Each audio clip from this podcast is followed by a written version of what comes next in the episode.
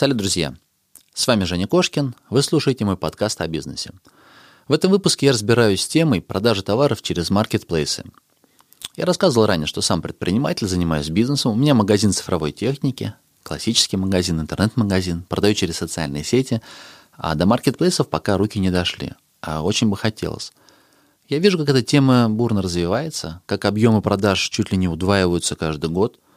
Один только Wildberries продает товаров на миллиард рублей в день, и там орудует банда из 35 тысяч предпринимателей, которые хотелось бы мне потеснить, оторвать у них кусочек пирога и попробовать свои силы вот в этой сфере. А, но чтобы глубже разобраться, понять, как это все работает, я пригласил эксперта, профессионала, предпринимателя, директора компании AppMarket Олега Неворотова. Бизнес Олега как раз и построен на том, что он помогает предпринимателям продавать свои товары на маркетплейсах. Но он просто берет под ключ всю эту работу э, и продает товары. И успешно вполне. За прошлый год он продал товаров на 470 миллионов. И я хотел бы у него поучиться. И позадавал все вопросы, которые только могли прийти мне в голову, все нубские вопросы о том, как продавать на маркетплейсах. Мне кажется, получился некий такой гайд. С помощью него, я уверен, что и вы сможете присмотреться к сфере, лучше понять, как это работает, оценить, есть ли шанс там для ваших товаров, или, может быть, какие-то идеи появятся о том, как протестировать, попробовать эту нишу. Вот. И отдельное спасибо моему спонсору. Спонсор сегодняшнего выпуска – сервис MPStats. Сервис, который помогает продавать на маркетплейсах. Он знает все о всех товарах на Wildberries и на Озоне, знает, сколько товаров продается. И с помощью этого сервиса вы сможете вдохновиться идеями, найти те товары, которые лучше привозить, которые продают конкуренты, в каких объемах они продают – ну и помогает, если вы уже работаете с маркетплейсами, они помогают вам правильнее контролировать остатки, знать, сколько товаров завозить, чтобы не перетарить, чтобы не было висяков, а просто знать, сколько товаров в этой категории продается. Но сервис невероятный помощник, поэтому, ребят, mpstats.io для слушателей подкаста ребята обязательно сделают демонстрацию сервиса, дадут бесплатный тестовый доступ. Вы увидите, сколько миллионов в самых каких-то смешных, нелепых категориях, вот насколько крутые обороты сейчас вот по продажам через маркетплейсы. Поэтому я рекомендую сервис. Так что, ребят, MP Stats. А мы погнали к выпуску. Кошкин Про. Бизнес. Как открыть с нуля и прокачать. Про деньги. Как создать пассивный доход. Про время. Как не менять на деньги и работать в кайф. Как? Как? Как? Добро пожаловать в подкаст Евгения Кошкина о бизнесе в интернете. Устраивайтесь поудобнее. Будем разбираться, что работает, а что нет. Погнали!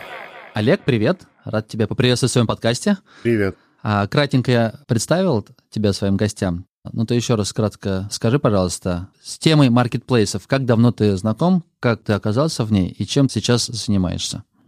Темы маркетплейсов достаточно давно. Мы еще начинали работать, когда Wildberries не был маркетплейсом. Работали еще, ну, я и костяк моего коллектива наемными сотрудниками. И сами уже плотно работаем а, где-то, наверное, с 2017 года в направлении развития продаж на маркетплейсах. А, начиналось все с того, что у нас был собственный интернет-магазин, и параллельно мы еще старались работать с маркетплейсами.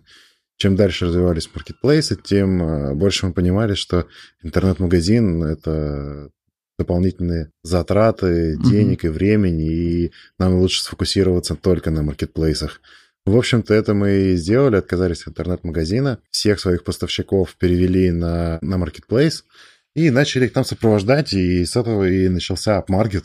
Дальше мы поняли, что это рабочий продукт, компании в этой нише почти нет, и стали сервисной компанией которая выводит бренды на маркетплейсы. Сейчас вы сами не продаете на маркетплейсах, вы продаете чужие товары. Ну, мы продаем, основное наше направление, это мы продаем через свои аккаунты, то есть поработаем по договору купли-продажи с условиями реализации со своими поставщиками. То есть э, де юра как бы продаем, получается, да, и все через наши аккаунты в основном. Но размещаем э, в основном чужие бренды. Хотя у нас есть и свои товарные знаки, это Aurora Light и Kilux. У нас mm-hmm. сейчас около 800 SKU, своих товаров. Свои, которые вы даете? Да, да, это наша собственная mm-hmm. торговая марка. С какими маркетплейсами в России ты работаешь? И вот кратко ты можешь сделать как экскурс такой, где какие объемы, продажи? Да, да был момент, когда мы поставили себе целью работать со всеми, то есть заходить там в даже в интернет-магазины, которые еще не являются маркетплейсами, но туда достаточно низкий порог входа. Например, Play.ru, онлайн-трейд мы работали. Наверное, где-то с полгода назад мы приняли решение, что будем фокусироваться на большой тройке. Это Wildberries, Озон и Беру. Это три маркетплейса, кого мы будем сопровождать, фокусироваться на них, именно вникать во все нюансы там, в общем, четкий фокус на три топовых игрока. Ну и, соответственно, на этих трех топовых игроков я и советую всем заходить, в принципе, независимо от сегмента, в котором вы работаете, ну, имея в виду от категории товара. В первую очередь на Wildberries, потом на Озон, Потом, когда уже два этих освоили, выходим на Беру. Эти маркетплейсы, я правильно же слежу, они недавно стали работать с малым бизнесом. Работают по модели маркетплейса давно, но продавцов там было не очень много. Ну вот в Озоне точно. Озон э, и беру не так давно, э, сейчас уже точные даты я не назову, но, по-моему, в 2018 ну, там году. Год, оба, полтора, может. Да, в 2018 году и Озон и Беру запустили... Озон запустил модель маркетплейса, а Беру просто вообще открылся как проект. Сразу в формате маркетплейса. Mm-hmm. Wildberries давно работал уже как интернет-магазин, потом по договору реализация, а теперь уже как маркетплейс. Хотя они до сих пор не называют себя маркетплейсом, но в общем, можно применить этот термин к ним. То есть самый старый Wildberries и уже Озон и Беру посвежее в формате маркетплейса. Мы на Озоне были среди первых, по-моему, мы 294 что ли, из зарегистрировавшихся. Я просто знаю, что вроде бы все эти маркетплейсы изначально работали с крупным бизнесом. А сейчас вот я собирал статистику, и там при, на, на Wildberries больше 20 тысяч продавцов. Ну, просто большой вал продавцов пошли вот именно в эти маркетплейсы. Я подумал, что, скорее всего, они как-то упростили условия, чтобы мелкий бизнес тоже мог пойти и работать к ним. Ну, условия действительно меняются и упрощаются. По нашим данным, сейчас э, в Wildberries, например, около 17 тысяч активных продавцов которые отражаются на сайте. Угу. Примерно такие же порядки на Озоне. Из реально активных, кто продает товары свои. Они а в спящем режиме в ожидании. Условия меняются, комиссии уменьшаются. Раньше в Wildberries работали с фиксированной комиссией 38%. Сейчас э, комиссия плюс-минус от 15 до 20 процентов в зависимости от категории. Ну, достаточно высокая комиссия. Получается, это сильно сокращает ассортимент, с которым есть смысл идти на маркетплейс. Да нет, 15-20 процентов – это нормальная комиссия. Давай начнем с того, что если какой-то оптовик хочет продавать в розничные магазины, например, да, Ему же минимум нужно иметь 30% э, наценки, оставить клиенту. Если считать, переводить это в формат комиссии, это 23%. То есть это минимальная розничная наценка, которую нужно отдавать своему покупателю. Marketplace сейчас это наоборот очень низкая комиссия, низкий порог входа, почти любой туда может зайти. Достаточно какие-то там базовый набор digital навыков иметь. С маркетплейсами получится работать только производителю ну или оптовику. Ну, то есть э, розничному магазину, который перепродает, ему там делать нечего. Скорее всего, ему в первую очередь нечего там делать из-за небольшой наценки, потому что у него нет mm-hmm. просто на той наценки до рекомендованной розничной цены, которая нужно, чтобы отдать комиссию маркетплейсу, что-то еще заработать на этом. Это первая проблема. А вторая проблема в правах на бренд. Конечное звено, да, перед ним еще есть оптовик, а перед оптовиком еще производитель. И в какой-то момент, когда объем продаж станет значительным, скорее всего, производитель предъявит свои права на то, что он сам хочет торговать на маркетплейсах. Розничного магазина перестанет его отгружать или запретит ему отгружать mm-hmm. маркетплейсы и будет торговать там сам. То есть здесь большие, большие риски. Угу. Так, Олег, но среди всех тех 20 тысяч продавцов, получается, все производители, все э, владельцы торговых знаков? Нет, нет. Есть много посредников, есть много людей, кто свои розничные магазины, они начали продавать. Но это пока еще связано с тем, что просто у нас производители не настолько прокачаны, чтобы там все каналы охватывать. Угу. Пока они работают по старой классической схеме, продавать всем, кому возможно. Если говорить о какой-то разбивке, сколько продавцов там продает э, свои бренды, сколько производители продают. Сложно сказать в этом плане. Очень много продавцов, которые перепродают китайские товары, ввезенные в Россию серым способом. Это прям огромный сегмент. Это люди, которые раньше Многие торговали на Амазоне, продавали там свои серые китайские товары. Потом, когда Амазон закрутил гайки, да, они сейчас начинают продавать как раз на российском Озоне эти серые товары. Ну, в общем, они ввозят их там мимо таможни через карго, и здесь уже в России продают. Иногда делают сертификаты, иногда не делают. Я думаю, что курсы, которые в интернете пиарятся по там, быстрому заработку на маркетплейсах, ну, потому что, по крайней мере, кейсы такие, типа, он в Китае он 100 рублей, а здесь я продал за 500 рублей, там такие тизерные, ну, и рекламы, все, они как раз связаны именно вот с возможностью продавать китайские товары. Это именно тот сегмент, да, который я описал. Ты знаешь, у меня у самого магазин фототехники, большой ассортимент, большое количество вендоров, с кем я работаю напрямую. Mm-hmm. Я присматривался к маркетплейсам, я там регистрировался, узнавал там комиссии, все остальное, но меня останавливает в первую очередь то, что, думаю, если будут продажи, то меня потом производитель или тот, кто импортирует товары, или тот представитель, который здесь есть, компания Sony, Nikon, Fuji, они меня просто сдвинут и скажут, зачем нам третье звено, лишнее звено, мы напрямую будем отгружать. Насколько это опасение реально? Ну, это именно то, о чем я тебе и говорил. Да? Да, да так Такое часто случается. Скорее случается? всего, так и будет в конечном итоге. А, это и для нашей компании большие риски. То есть мы, когда начинаем работать с производителем, мы всегда держим в голове, что да, они там через э, они уйдут. какой-то период времени могут уйти от нас. Но для нас это основная деятельность, и это поток. То есть мы, в принципе, готовы к, к тому, что производитель уйдет от нас, мы готовы ему там помочь с этим, выйти в самостоятельное плавание. А, то есть мы в этом вопросе открыты. Ну, а к нам придет кто-то следующий. То есть у нас это поток. В твоем же формате, да, получается, скорее всего, ты проделаешь работу, а потом э, тебя просто заместят, и все. А на маркетплейсах же не бывает конкуренции между собой? То есть, получается, владелец торговой марки, он один продает. Если кто-то стал продавать, у него должны быть какие-то, какое-то разрешение. Ну, вот Wildberries вроде бы требует разрешения. Про Озон я еще, может быть, до конца не изучил, не видел ничего насчет разрешения. Но может быть такое, что один товар двое, трое, пятеро продают. Да, такое может быть. Изначально никто не требует разрешения, то есть можно спокойно без разрешений заходить. Потом, когда кто-то просто из твоих конкурентов на тебя пожалуется, у тебя уже запросит разрешение в таком случае. Угу. То есть э, единственное сейчас ограничение на Wildberries, например, ты не можешь продавать один и тот же именно бренд. Можно продавать один и тот же, но один и тот же товар нельзя продавать с одним и тем же штрих-кодом. То есть один штрих-код, один продавец. Единственный здесь вариант э, есть лазейка, как бы это переклеивать штрих-коды. Свои лепить на них, ну, упаковку упаковку, да? Да, да, да, да, да. Но это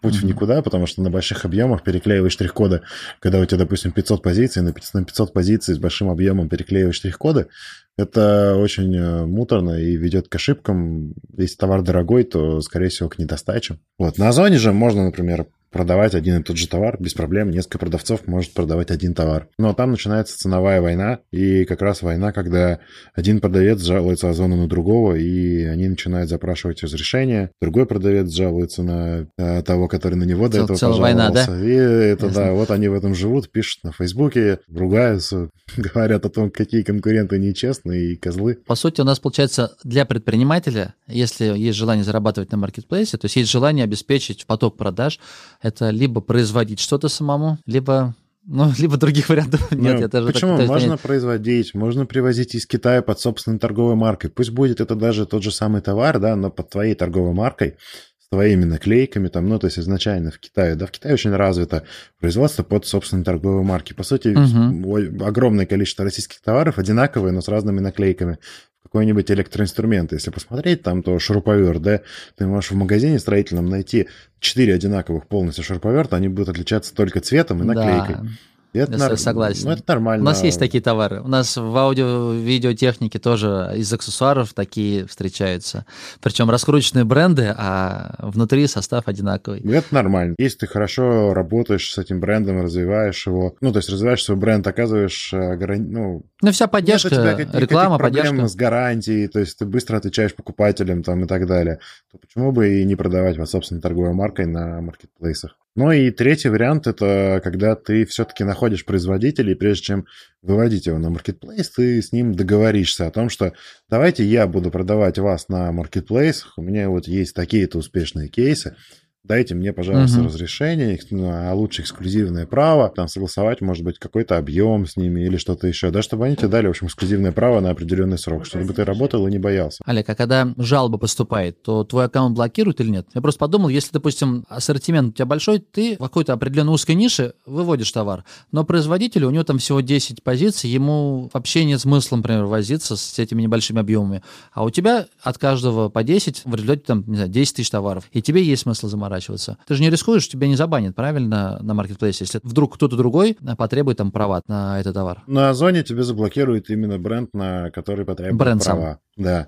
На Wildberries э, обычно тоже именно тот бренд, на который претензия, Но случаи бывают разные, могут случайно и все заблокировать. Такое тоже бывает. Человеческий фактор. Ну, а, а потом вернут или нет? Очень долгие разбирательства, но за, за недельку-две э, разберешься и вернут. Угу. Ты знаешь, на VC, кстати, очень много кейсов.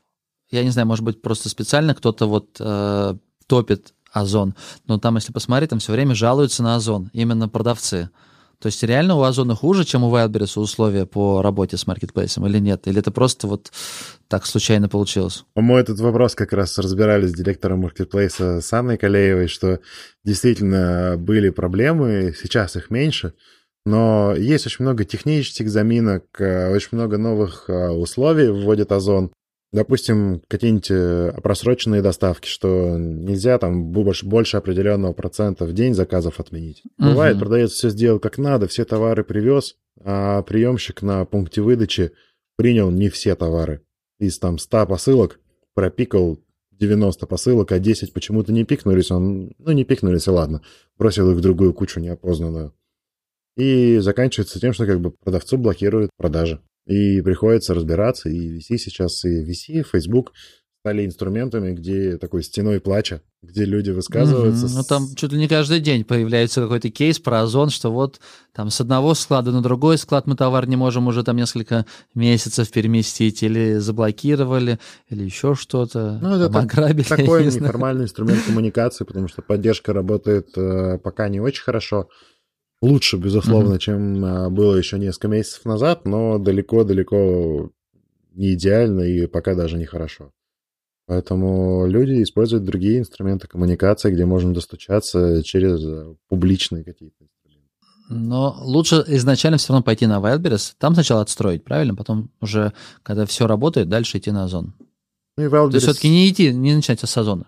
На Wildberries тоже много своих сложностей. Есть больше сложностей с отгрузкой товара, с упаковкой. Есть нюансы по тому, как ты должен складывать товары правильно в коробке, на палет, по типам отгрузки. Больше нюансов по тому, как каждая единица должна быть упакована. Тоже своя специфика. Но я бы параллелил. Выходил бы и на Wildberries, и на Озон, наверное, параллельно. Потому что это оба крупных маркетплейса. Нет смысла, наверное, прям вот с одного, с одного начинать. Олег, знаешь, такой вопрос. Расскажи, а для какого объема, наверное, для какого бизнеса подходят эти маркетплейсы? То, как выстраиваются продажи на Амазоне, на eBay, когда можно штучно продавать, насколько я понимаю, эти маркетплейсы пока все же неудобны. Несмотря на то, что у Озона я видел э, возможность там не отгружать газелями, но есть какие-то пункты выдачи, куда можно там одну коробочку принести. Но тем не менее, мне кажется, что все-таки э, эти маркетплейсы построены под каждого наименования ты по 100 штук можешь отвести или нет? Ну, сейчас для малого бизнеса как раз на Озоне, да, есть возможность э, работы со своего склада, когда ты каждый день по фактически полученным заказам комплектуешь их угу. и отвозишь на ближайший к тебе пункт выдачи. Ну, не всегда ближайший, да, потому что бывает, что рядом нет свободных пунктов выдачи, тебе назначают, что ты будешь возить куда-нибудь в другую часть Москвы, например. А, но в идеальном мире, да, как это должно работать, ты на ближайший пункт выдачи просто привозишь свои несколько заказов, хоть один в неделю. В принципе, не принципиально. А на практике? Это для... Вот. Ну, просто на практике не всегда есть рядом с тобой свободные пункты выдачи. Может оказаться, что тебе придется вести реально на другой конец Москвы, например. Или вообще в область. Угу. Из-за двух заказов тебе совсем это невыгодно, причем там еще там потеряешь в очереди там 2-3 часа. Ну, или нет? в большинстве да? своем, да. Да, но здесь все зависит просто от формата. Ты хочешь, чтобы это было бизнесом или это про самозанятость. Если это самозанятость, да, то ты... Я знаю, что люди сами собирают заказы, бросают их в свою машину, заезжают, отвозят. Ну, ты развиваешь же бизнес. У кого-то уже действительно построена, не знаю, там, сеть магазинов или большой оптовый склад, а у кого-то маленький бизнес. Поэтому мне хотелось бы понять, для кого сейчас подходит маркетплейсы, кому стоит туда идти. Я думаю, что... Условно говоря, если ты... Всем стоит. Пол газели везешь, например. Всем? Ну, конечно, но те, кто покрупнее, могут торговать уже со складом маркетплейса. Те, кто поменьше, могут торговать со своего склада со и своего. не рисковать заморозкой остатков. То есть, ну, есть у них магазин, есть возможность, как мы уже определились, да, какие-то, удалось достичь каких-то договоренностей с производителем, да. Если угу. не эксклюзивных, то хотя бы просто разрешение получить. Почему бы не выкладывать свои товары и не получать дополнительно несколько заказов в день? Как устроен процесс сам взаимодействия? По сути, нам дают инструкции, в каком формате загрузить Ну, условно, как на Яндекс Маркете. Здесь также у Wildberries, у Озона, у Беру есть свой формат данных. Мы не можем тот же самый фид, который мы в Яндекс Маркет отдаем, отдать им, и они пускай там у себя разместят. Ну, фид вообще не... То есть это наша задача. Да, фид вообще сейчас никому не отдать из маркетплейсов. То есть, фид, ну, кроме Goods. Goods э, может подтянуть из фида данные. Но если говорить про Wildberries Озон Беру, то первое, да, это регистрация. То есть заполняем всю, всю анкету, все данные по своему юридическому лицу. Ну, в общем, все процессы пройдены, все, аккаунт готов, договор подписан в, через электронный документооборот. Заливка товаров. У каждого маркетплейса свой формат заливки данных. Можно либо через э, спецификации Excel, там CSV в формате, как это просит Marketplace, либо через API, либо через веб-форму. Через веб-форму сейчас можно залить на Озоне и на Беру. На нельзя. На Wildberries можно только редактировать через веб-форму. Самый простой вариант — это скачивается шаблон категории, который отдает тебе Marketplace, ты его заполняешь, заливаешь обратно. То есть, ну, работа в некотором смысле, да, ручная. Как раз классический фит там Яндекса в формате UML его не подгрузить продавец сам должен подстроиться под требования. Сервисов каких-то сторонних, я так понимаю, нету, когда можно картинку и описание со своего интернет-магазина скопировать, вставить. Есть сторонние сервисы, есть, есть, бр- такие? есть BrandQuad, есть Content Hub, которые могут быть такой единой базой данных для твоих товаров, твоего формата, загрузить их себе, а потом передать на маркетплейсы. Но здесь проблема в цене как бы встает, там стоимость решения от 200 тысяч рублей в месяц. И не подходит для малого, для малого бизнеса это явно не подходит, да. Угу. Есть там свои удобства в плане, ты в одном месте изменяешь, что-то меняется во всех местах, да, автоматически, в общем, через API все передается. Но это совсем не формат малого бизнеса. Для малого предпринимательства, для такой самозанятости, да, вручную придется взять все свои товары, собрать по ним данные, залить в каждую из спецификаций, которые есть на маркетплейсе, подгрузить туда, дождаться, пока они пройдут модерацию, и уже только потом заниматься отгрузками. Так, дальше следующий у нас этап. Они размещаются в каталоге, и любой покупатель может оформить заказ. Как только заказ оформлен, к тебе приходит сообщение, что ты в течение какого-то времени должен доставить этот товар, если у тебя он не на складе. Если у тебя его не оказывается, что происходит? Если у тебя его не... Ну, это мы сейчас говорим про схему ФБС э, на Озоне как раз. На Озоне? Да. Если у тебя... На Wildberries только отправка, то есть ты, там нет такого со склада. Wildberries сейчас ввели эту схему, она у них публично mm-hmm. ну, анонсирована. На прошлой неделе ее анонсировали.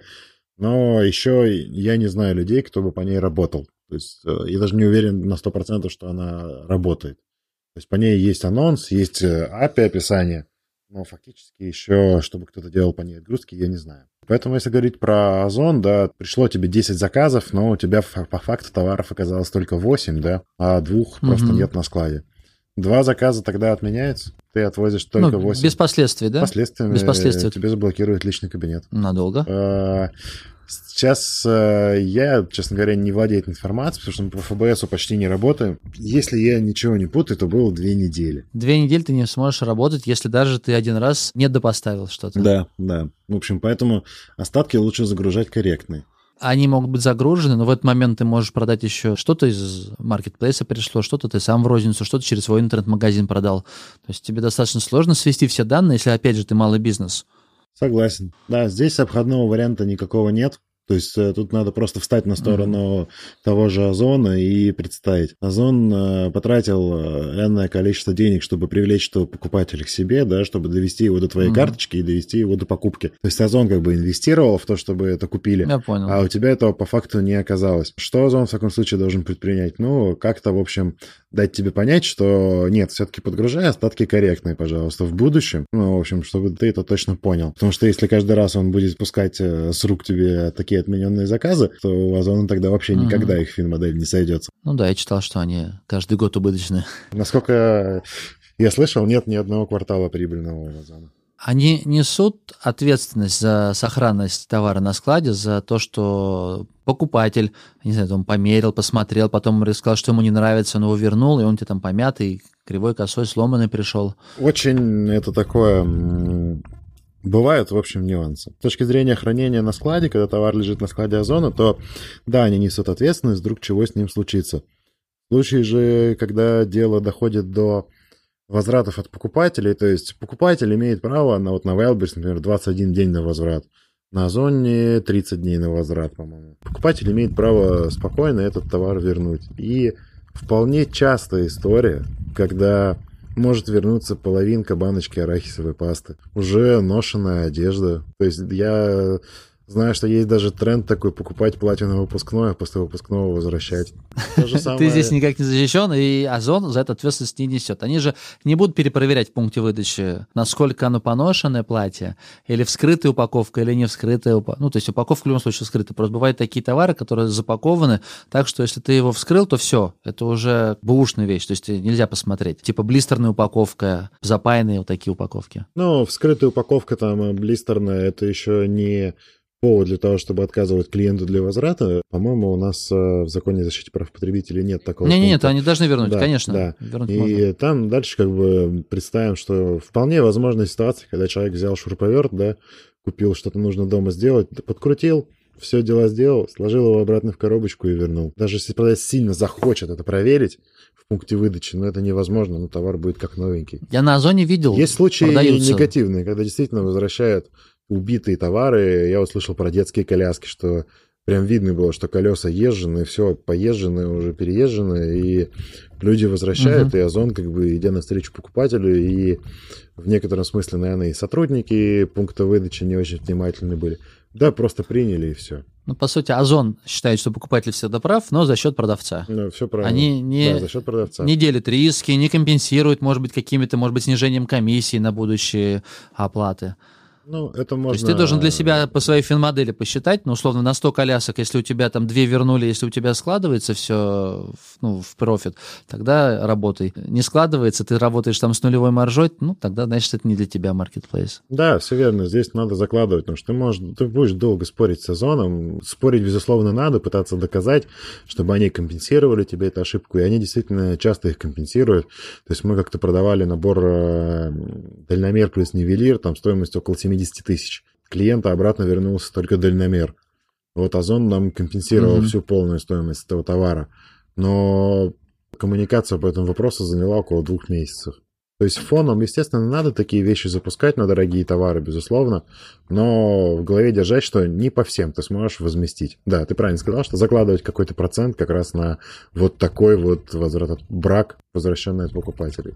Так, а я знаю, что у маркетплейсов есть инструменты для продвижения. Насколько они действенны, во сколько обходятся? В общем, их пока не так много, мы немножко отстаем в этом плане от э, маркетплейсов зарубежных типа Амазона. Мы пока на уровне, когда маркетплейс все-таки борется за покупателей и больше занят э, работой именно с, э, ну, с B2C, да, с конечным покупателем.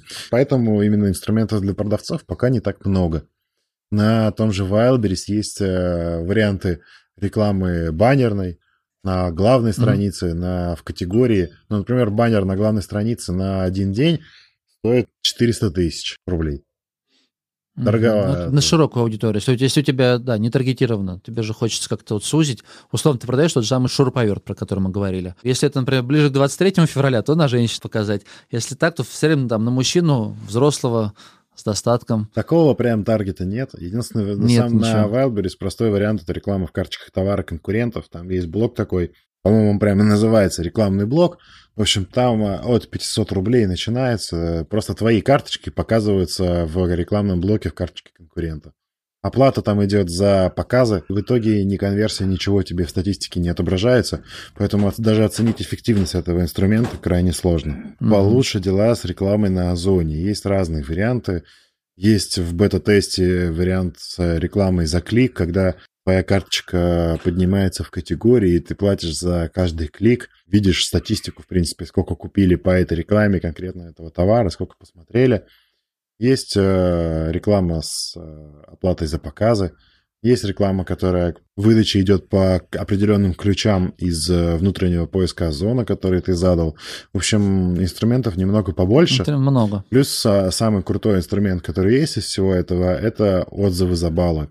То есть ты можешь установить, что ты готов за отзыв на определенный товар платить покупателю 150, допустим, баллов, 200, 300, ну сколько хочешь, в общем.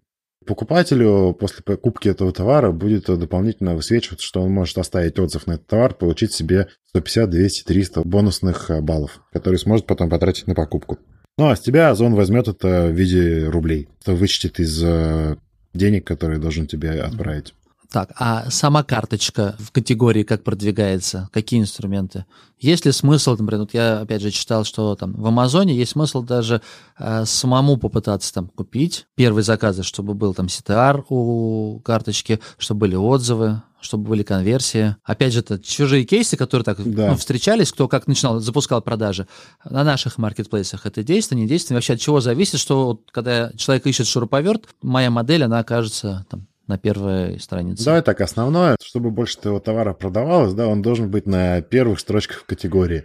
Ну, для всех это, я думаю, очевидно. Что сделать, чтобы он попадал на первые строчки в категории? Чем больше продается товара, тем больше, чем больше на него отзывов, тем выше вероятность, что он будет в категории а, находиться на верхних строчках. Это если мы говорим именно про категорию товара, не про поисковую выдачу внутреннюю. Мгм. А что нужно, чтобы его больше продавалось и на него было больше отзывов? Логично, заведя новый товар, попросить своих друзей его купить и написать на него отзывы. Можно и купить самому. Не очень честный подход, но имеет место быть. Есть э, ребята, которые продают отзывы, но я бы, наверное, этим инструментом не рекомендовал пользоваться. Есть риск все-таки улететь в бан. Поэтому завели товар, попросили друзей написать отзывы, стартанули какие-то продажи. Дальше уже этот снежный ком накапливается, пок- начинают покупать реальные покупатели. Через э, инструменты того же Озона стимулируем их за баллы, оставлять еще отзывы. Чем больше отзывов, тем бо- больше продаж. Чем больше продаж, тем больше отзывов, одно за другое. И этот снежный ком все больше и больше. А наша задача будет только поставлять товар, чтобы он был в наличии.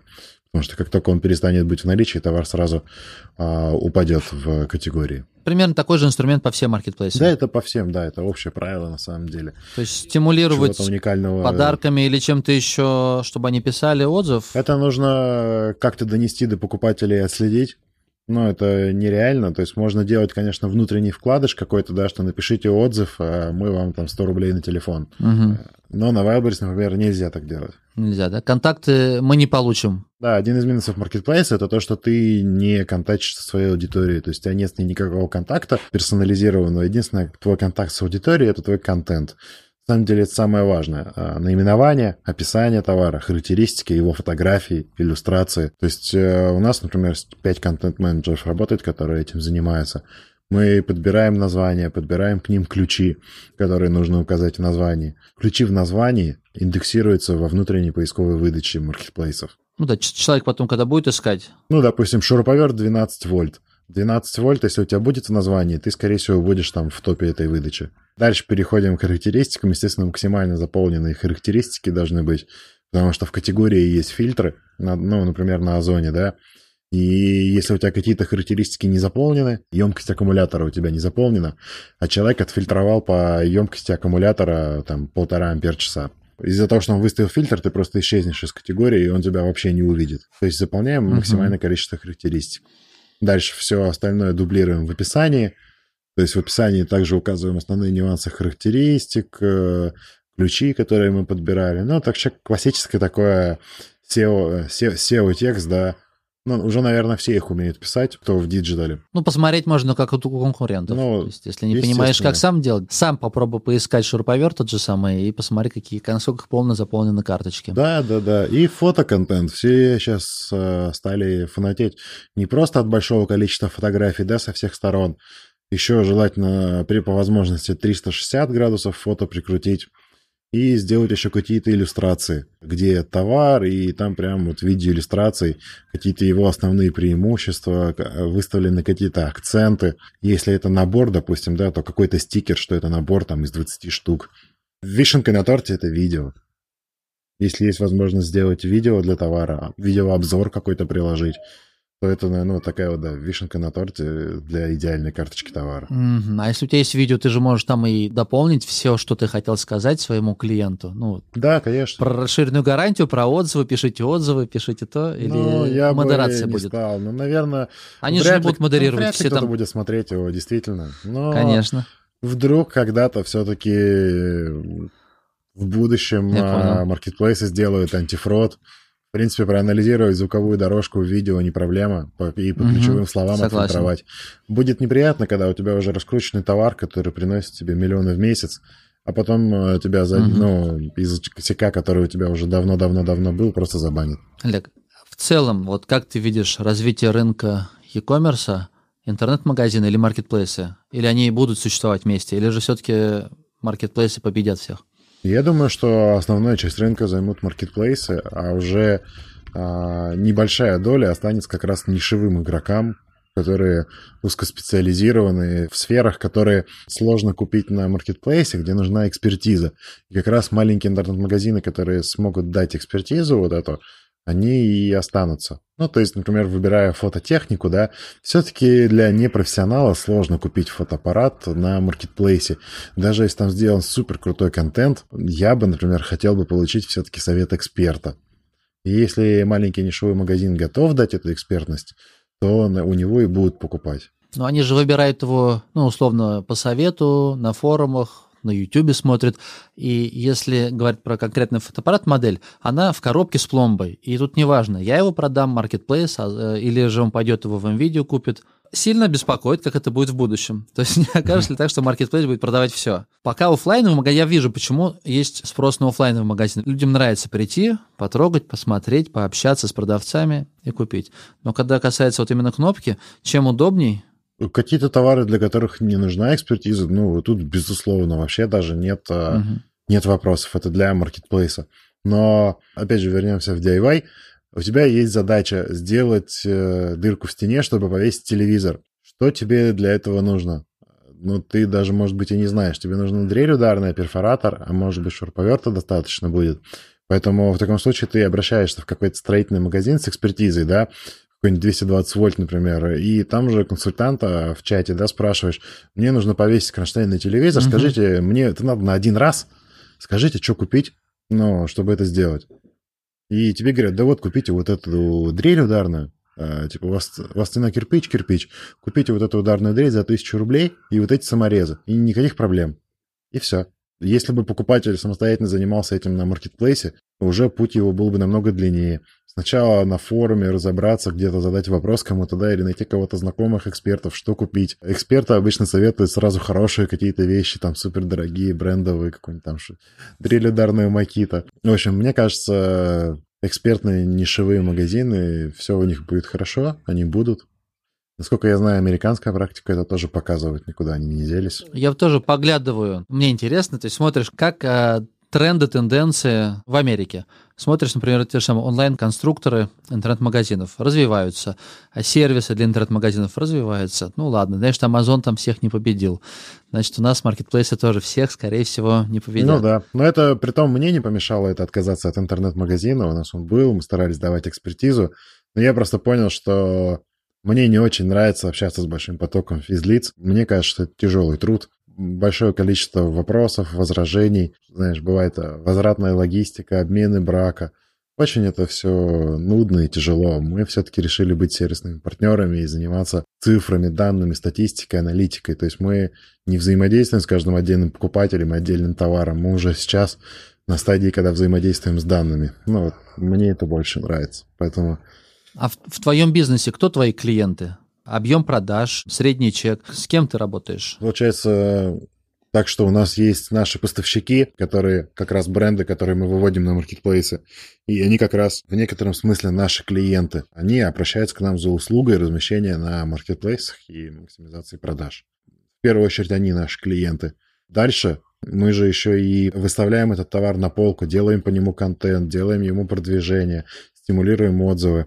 То есть в некотором смысле мы обезличены, но взаимодействуем с конечным покупателем, и он тоже является нашим клиентом. То есть у нас два типа клиентов получается. Ну, я сейчас больше со стороны предпринимателей, для которых ты оказываешь сервисную услугу. Условно, там небольшая мастерская, которая делает мангалы, да, такие ручные, с ними же ты не будешь работать. Они делают два мангала в неделю. И могли бы делать пять, например но у них нету продаж. Будешь ли ты с ними работать? Сейчас уже нет. Раньше мы занимались размещением всех-всех-всех клиентов и никаким образом их не сегментировали. Сейчас мы уже пришли к тому, угу. что мы хотим работать с э, более крупными брендами. У нас больше там возможностей в плане аналитики, мы можем показать лучший результат. То есть наша аналитическая система намного лучше работает со стабильными, большими, крупными поставками. Это более эффективно, нежели э, нерегулярные, нестабильные поставки, волнообразное производство, как ты сейчас описал с мангалами, да, там сегодня они могут сделать два мангала, завтра пять, там потом на две uh-huh. недели уйти в отпуск. Нам, конечно, с таким сложно работать, и у нас здесь эффективность падает, поэтому мы как раз от потока малого бизнеса сейчас отказываемся и взаимодействуем уже с не с брендами, не с грандами, да, а плюс категории типа там Bosch, а ну, уже просто с более-менее серьезными игроками на рынке, там, которые входят там в топ-10, топ-15 в своих сегментах. Угу. Ну, ты так не делишь, там, например, оборот, например, больше 5 миллионов в месяц, или оборот больше там 100 миллионов в месяц. Ну, наверное, мы предпочитаем сейчас работать с клиентами, у кого годовой оборот просто больше 100 миллионов вот по всем каналам продаж, которые у них есть. То есть, если у клиента оборот хотя бы годовой уже 100 миллионов, да, то можно сказать, что у них уже есть какие-то процессы, у них есть товары, они уже, в принципе, понимают, для чего они это делают. Это бизнес. А ты под ключ берешь всю работу? Да. Они тебе привозят на склад товар, и ты сам уже маркировка, э, размещение карточек, взаимодействие отвозишь на склады Озона, Wildberries, там, Беру или куда-то еще получилось? Да, мы берем вообще все под ключ, то есть задача, единственная задача клиента – это согласовать с нами договор, подписать протокол разногласия, если он есть, привести и дальше привести к нам товар на склад. Потом раз в неделю или в две, в зависимости от типа клиента, мы будем делать ему до заказа, и он будет их привозить к нам на склад в том виде, которым ему удобно, как он привык. А мы уже будем заниматься до упаковки товара, его маркировкой, формированием поставок на маркетплейс, там, продвижением товара и так далее. А если про витрину еще говорить, то, естественно, мы от клиента в базе просим предоставить контент, который у него есть, и мы его уже модернизируем. Дополняем характеристики, переписываем описание, доделываем по необходимости фотографии, согласовываем с клиентом, делаем иллюстрации к каждому товару. Трудоемкий процесс. Э, там сейчас у нас заведение одного нового бренда занимает там примерно два дня. То есть и работает над ним два человека минимум. То есть отрис... надо под каждый товар отрисовать иллюстрацию, подобрать ракурсы под фотографии, естественно, отдать их на фотостудию при необходимости. Так, а по форме взаимодействия, по сути, это вот ну, новая продвинутая форма продажи товара на реализацию. Вы ведь не выкупаете товар. Поставщик сам привозит вам товар, и вы его, по сути, берете на реализацию. Да, все правильно. Мы берем его на реализацию, два раза в месяц оплачиваем деньги за фактически реализованный товар и присылаем клиенту два раза в месяц, соответственно, отчеты. Если клиент уже крупный и вышел на какие-то обороты, да, сейчас это больше 300 тысяч рублей в месяц по работе с нами именно, то мы предоставляем ему доступ к онлайн-отчетам. Он может как с э, компьютера, так и с телефона посмотреть отчет, сколько денег планируется к приходу, сколько на текущий момент продано, какая оборачиваемость товаров, сколько штук продано. Ну, в общем, немножко там красивых дэшбордов, такая вот аналитика для клиента, которую он может выгрузить. А если это менеджер, который ну, работает в фирме, то он может эту аналитику выгрузить, показать своему генеральному директору или руководителю. Ну, классная модель, классная модель бизнеса. Ну, да. супер. Ну, мы стараемся все делать, чтобы клиенту было комфортно и легко в плане его бизнес-процессов, да, так как э, оптовая торговля все-таки у нас уже обкатана, чтобы клиент просто привез товар в том формате, которым ему удобно, а мы уже дальше все сами сделаем. Ну и, естественно, отчетность стараемся давать в том формате, чтобы менеджерам было удобно ее презентовать руководству.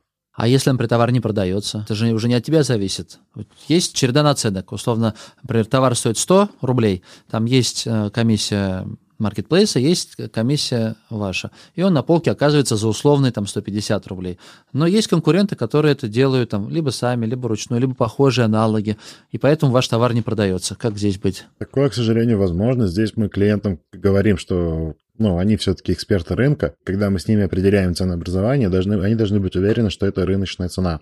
Мы, естественно, делаем первичный анализ какой-то, да, и можем обратить внимание, что у них дороговато. Но в основном клиентов уже есть устаканенная рыночная цена, и мы отталкиваемся именно от нее. Далее, если это скажем, не, не зафиксированная рекомендованная розница, да, когда клиент ну, запрещает продавать ниже, ну, хотя так нельзя по антимонопольному законодательству, да, но все мы знаем, что так делают, то у нас включается динамическое ценообразование в зависимости от э, динамики продажи товара, от э, того, сколько его на остатки. В общем, мы используем максимальное количество данных, чтобы уже варьировать цену, либо уменьшать ее, либо где-то повышать. А, Но вы тесно, получается, работаете с клиентом и с ним согласовываете, там, ну, условно говоря, смотри, вот не продается, давай попробуем там сделать скидку. Он, ну, давай. Не совсем так, нет. С динамическим нет? ценообразованием клиент дает нам картбан, что типа, «А, ребят, можете спокойно продавать ниже рекомендованной розничной цены, у меня вопросов нет. И после этого просто включается алгоритм, и цена обновляется автоматически, в зависимости, ну, там, от множества факторов. То есть а, наше участие именно, чтобы мы заходили и смотрели, что какой-то конкретный товар плохо продается, а потом показывали клиенту, нет, такого нет. То есть мы просто должны получить разрешение, а дальше уже это автоматизированный процесс. То есть э, в этом, наверное, наш плюс, да, что у нас просто процесс автоматизированы. Просто, допустим, товар же может на другом маркетплейсе продаваться или в другом интернет-магазине продаваться, и он будет дешевле, и тогда продажи встанут. То есть поэтому тебе нужно еще и мониторить, чтобы этот товар, та же самая там, дрель или шуруповерт, который мы уже тысячу раз обсуждали, то есть у тебя он в магазине стоит 6 тысяч рублей, а на Беру, с которым ты не работаешь, а на Беру он попал от другого продавца, он стоит 5 500, и у тебя продажи встали. Слушай, ну динамическое ценообразование у нас немного по-другому работает. Мы не мониторим конкурентов, мы пришли к этому выводу. Сейчас я объясню как. Есть э, факторы, которые влияют на продажи товара, да, мы уже определяли, это его э, контент, который сделан, количество отзывов mm-hmm. на него. Здесь мы берем за уже свершившееся событие, что мы максимально возможное, что можно сделать по контенту, мы сделали. Максимальное количество отзывов, которое возможно, мы привлекаем. То есть э, дальше уже мы допускаем, что единственный фактор, который сейчас влияет на продажи, это цена. Если товар плохо продается, значит вопрос в цене. И дальше мы уже анализируем, оборачиваясь, количество дней в наличии товара, глубину скидки по нему, и смотрим просто его динамику в, пери- в периоде, как он продается. Исходя из этого, программа уже либо понижает цену, либо понижает ее еще сильнее, может слить вплоть до нуля, ну, лишь бы раз- разогнать этот товар. То есть, э, если вдруг где-то у тебя конкурент какой-то на другом маркетплейсе продает дешевле, ну или кто-то рядом продает похожий товар, да, то у тебя будет по этому товару замедляться динамика продаж. Тогда мы даем на него дополнительные промо. Я понимаю. Я из своего опыта говорю, то есть с чем я сталкиваюсь постоянно. И по сути, если я продаю камеры Sony, то есть есть рекомендованная ручная цена, которая удерживается, но бывают какие-то ушлые, хитрые, которые где-то у них там план горит, или просто купили по старому закупу цена понес, им нужно срочно продать, они цену роняют. И у тебя, если ты выставился где-то, например, на Яндекс.Маркете или тебя просто мониторят цены, ты сильно проигрываешь в цене, и тогда у тебя не покупают. Но так как ты работаешь условно напрямую с производителем, в данном случае ты работал бы с Sony, то предположить, что кто-то купит дешевле чем у тебя вход, ну, нельзя. Ну, эту историю я так, понимаю, наверное. которую ты описал, но здесь, к сожалению, это просто проблема А плюс брендов. Большое количество продавцов, вроде бы РРЦ, угу. но всегда есть 3-4 продавца, кто демпингует, и их постоянно блокируют, там еще что-нибудь, но сегодня одни, завтра... Там внутренние войны ужасные, колуарные. Да, да, сегодня одни, завтра другие. Послезавтра начал демпинговать какой-то супер крупный игрок или федеральная промо в каком-нибудь видео запустилась. Это, да, ну, да. бесконечная тема, и в этом, да, проблема А плюс брендов. Ну, к сожалению, здесь просто ее никак не обойти. И демпинговать до того уровня, который есть у них, ты тоже не можешь, потому что э, там наценки же нет. Тут только единственный вариант, если торгуешь на маркетплейсах, это как-то вот отличаться по контенту. Делать лучше контент, делать лучшее описание. Ну и то это, на самом деле, в плюс брендах это спорный момент. Я с собой согласен. Мы учимся, но работаем. А, так, Олег, а какая наценка твоя, то есть маржа твоя? То есть во сколько твои услуги обходятся клиентам? Или это секрет? Или индивидуально под всех? Под всех индивидуально. В зависимости от категории нет какого-то прям типа фикса, что в одежде мы берем столько, в носках столько, а в трусах столько. Обычно с каждым клиентом смотрим субъективно, Наверное, в большей степени мы клиентам говорим, что наша наценка под ключ составляет от 55%, то есть от нашей входной цены до рекомендованной розницы, которую дает клиент, должно быть 55%, чтобы у нас был задел на оплату всех комиссий, логистики, там, наших внутренних затрат, на формирование контента, и чтобы, если что, мы могли где-то просесть под эту цену, ну, если вдруг товар будет плохо продаваться. А дальше уже с каждым клиентом более гибко этот вопрос обсуждаем, потому что есть, например, варианты, когда клиент сходу говорит, слушай, ну у меня вот фикс типа для оптовиков там 100% наценки, я просто отдаю, и все. Мы такие, ну окей, хорошо, 100 так 100, вот, сможем побольше инвестировать в маркетинг.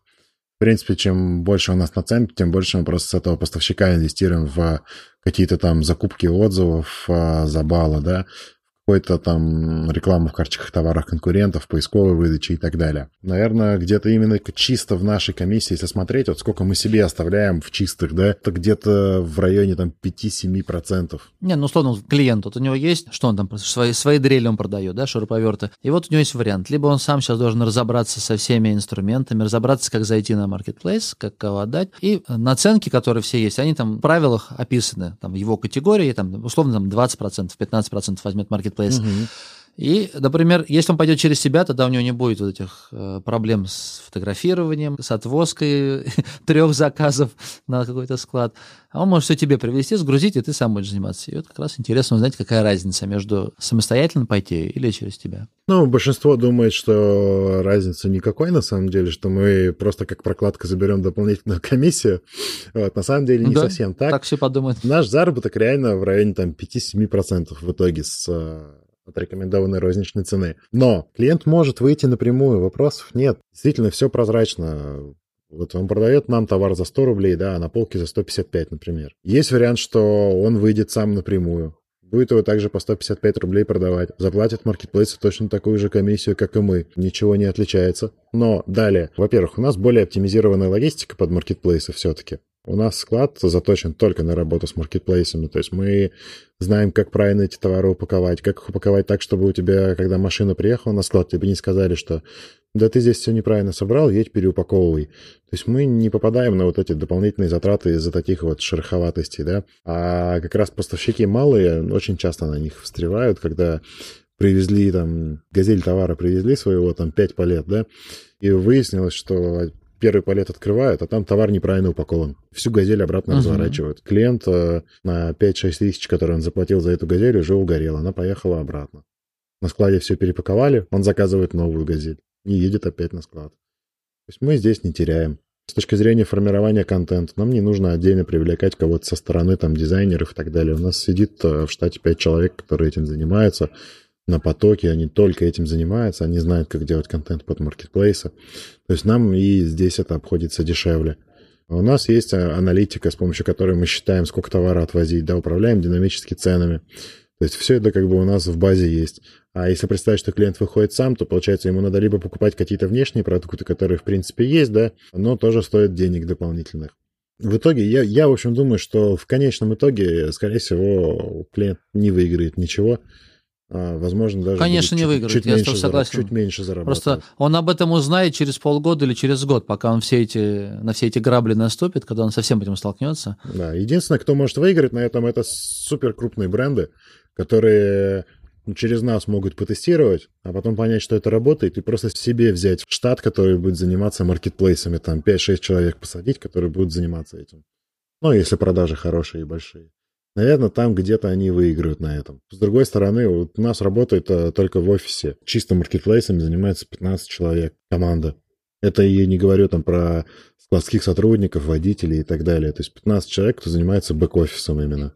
Олег, давай закруглять выпуск. Очень много интересной информации. Буду переваривать сам, будут переваривать мои слушатели, потому что, на самом деле, продажи через маркетплейсы э, такая привлекательная сфера. Кратко посоветуй просто вот наверное, какие шаги предпринять и с чего начинать, чтобы выходить предпринимателю, у которого есть либо там розничный магазин, либо интернет-магазин, либо свой небольшой склад. Я понимаю, что круто будет обратиться сразу к тебе, но ты сразу обозначил, что ты берешь только крупных игроков. Ну а вот с чего начать продавцу, у которого там 2-3 миллиона в месяц оборот? Слушай, я советую не бояться, на самом деле, ничего страшного нет. Инструкции на маркетплейсах уже достаточно подробные, вплоть до видеоинструкций все не так сложно, как было год назад. Сейчас, чтобы начать продавать, реально нужно иметь просто базовый набор digital навыков. Если где-то вы там чуть-чуть не дотягиваете в этом вопросе, да, регистрируйтесь на маркетплейсах, начинайте их изучать, посмотрите какие-то курсы, которые есть. Сейчас достаточно много реально нормальных курсов по работе с маркетплейсами. Можно зайти в телеграм-каналы, те же по маркетплейсом, где сидят по 2-3 тысячи продавцов, и просто там спросить, какие курсы посоветуете пройти новичку. После их изучения вы уже сможете спокойно работать с маркетплейсами. То есть главное не бояться. В любом случае, Вначале лучше изучить этот вопрос самостоятельно, чтобы понимать, как там вообще происходит продажа, что это такое. Главное не бояться. Ничего сверхсложного, чтобы стартануть с небольшим количеством товаров. Все понял, попробую. По крайней мере, для своей сферы я для себя уже выделил некоторые группы товаров, попробовать хуже не будет. То есть дорогие камеры точно то не отправлю, но из аксессуаров что-то попробовать можно. По крайней мере, интересный результат первый получить и потом поделиться со своими слушателями, что там работает, а что нет. Да, 100%. Олег, спасибо большое. Удачи в развитии бизнеса. Спасибо, спасибо, что позвал. Мне твоя сфера очень понравилась, правда. Товаров нет, все привозят, только делай контент, продавай, и потом уже дели пирог. Круто. Да. Все, давай, удачи. Да. Пока-пока.